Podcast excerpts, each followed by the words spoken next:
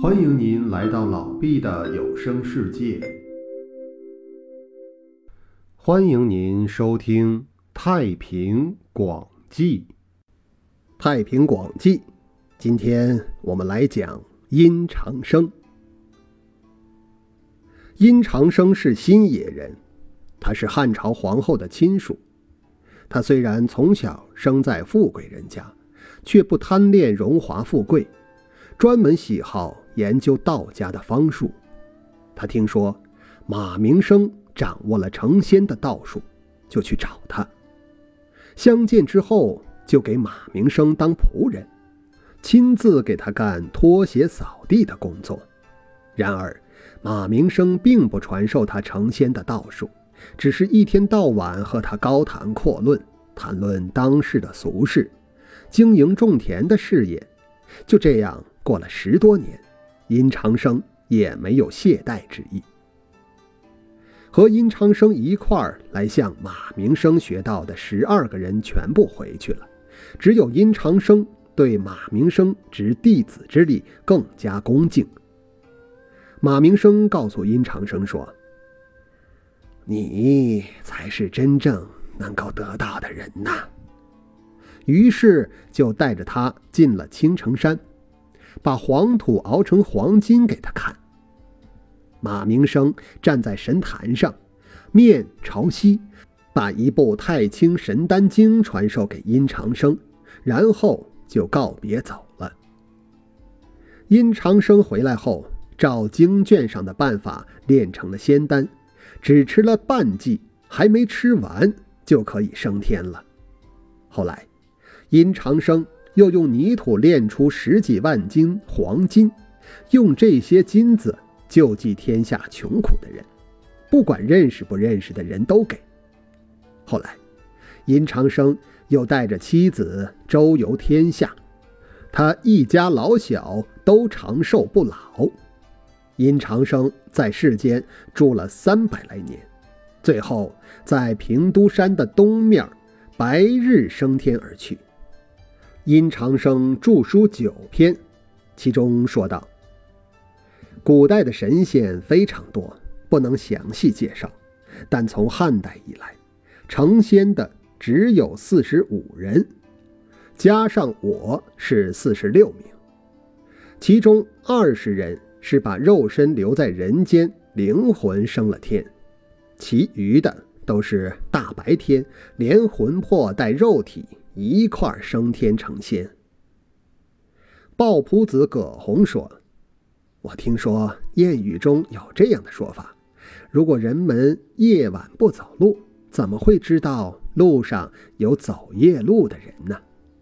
不成仙，又怎么能知道天下山林中不会有修道成仙的人呢？现在殷先生服了仙丹，虽未曾升天，但……”正所谓同声相应，同气相求，物以类聚，人以群分。他自然而然的要和仙人相聚。根据日常与仙人相处的见闻，自然就知道近代成仙者的人数了。那些世上的凡夫俗子们却不以为然，因为他们没见过神仙，就认为世上没有神仙。这。不也是很可悲的吗？有些民间的高洁之士，以隐居为志趣，通过研究经书典籍来愉悦自己，从不夸耀自己的学问，也从不追求名利，不求入仕为官、飞黄腾达。人们尚且都不知道他们，更何况那些成仙得道的人？又何必让世上那些积极于追求功名利禄的人知道自己在做什么呢？殷长生自己也说：“汉庭光元年，新野山北子接受了仙君传授的炼仙丹的秘诀，得道脱离了俗世之际，把这要诀留在名山。如果有谁能够得到。”就将名列入真人之中。成仙之人来去自由，怎么可能为世俗之人所知呢？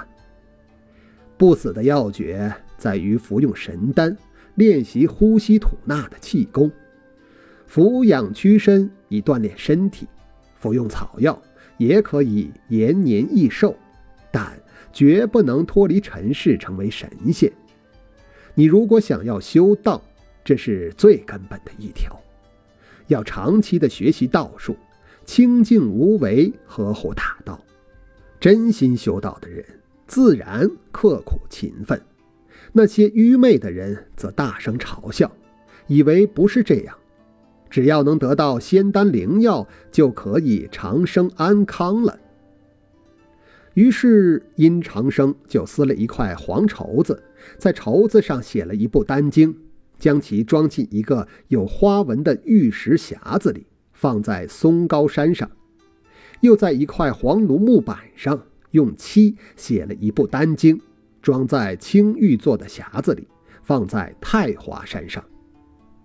还有写在丝绢上的一段经文，合起来一共十篇，交给了弟子，让他们世世代代传下去。殷长生还写了三首诗，留给未来的人看。第一首说：“为鱼之先，左命唐虞，远代汉室，子哀重虞。”余独好道而为匹夫，高尚素质不是王侯，贪生得生亦又何求？朝祭苍霄乘龙驾福，青云成翼与我为仇。入火不着，滔波不如，逍遥太极何虑何忧？敖系仙都故泯群淤，年命之事如彼川流。安乎为己，泥土为仇，奔驰所死，不肯暂休。第二首诗说：“余之盛师，体道之真，升降变化，乔松为邻。唯余同学时有二人，寒苦求道，历二十年，多中怠惰，志行不坚，痛呼诸子，命也自天，天不忘寿。”道必归贤，身莫忧攘，何时可还？嗟尔将来勤加精研，勿为流俗富贵所牵。神道一成，声波九天，寿同三光，何但一千？第三首诗说：“唯余束发，少好道德，弃家随师，东西南北，违放五浊。”避世自溺，三十余年，名山之侧，寒不往衣，饥不暇食，思不敢归，劳不敢息。奉事圣师，承欢月色，面垢足止，乃见包氏。岁寿要绝，恩深不测。妻子延年，闲享无极，黄白已成，获财千亿。使役鬼神，玉女四侧。今得度世神丹之力。殷长生在人间活了一百七十岁，容貌就像个年轻的女子。后来在大白天成仙，飞升进了仙界。好，殷长生的故事就讲到这里，谢谢大家。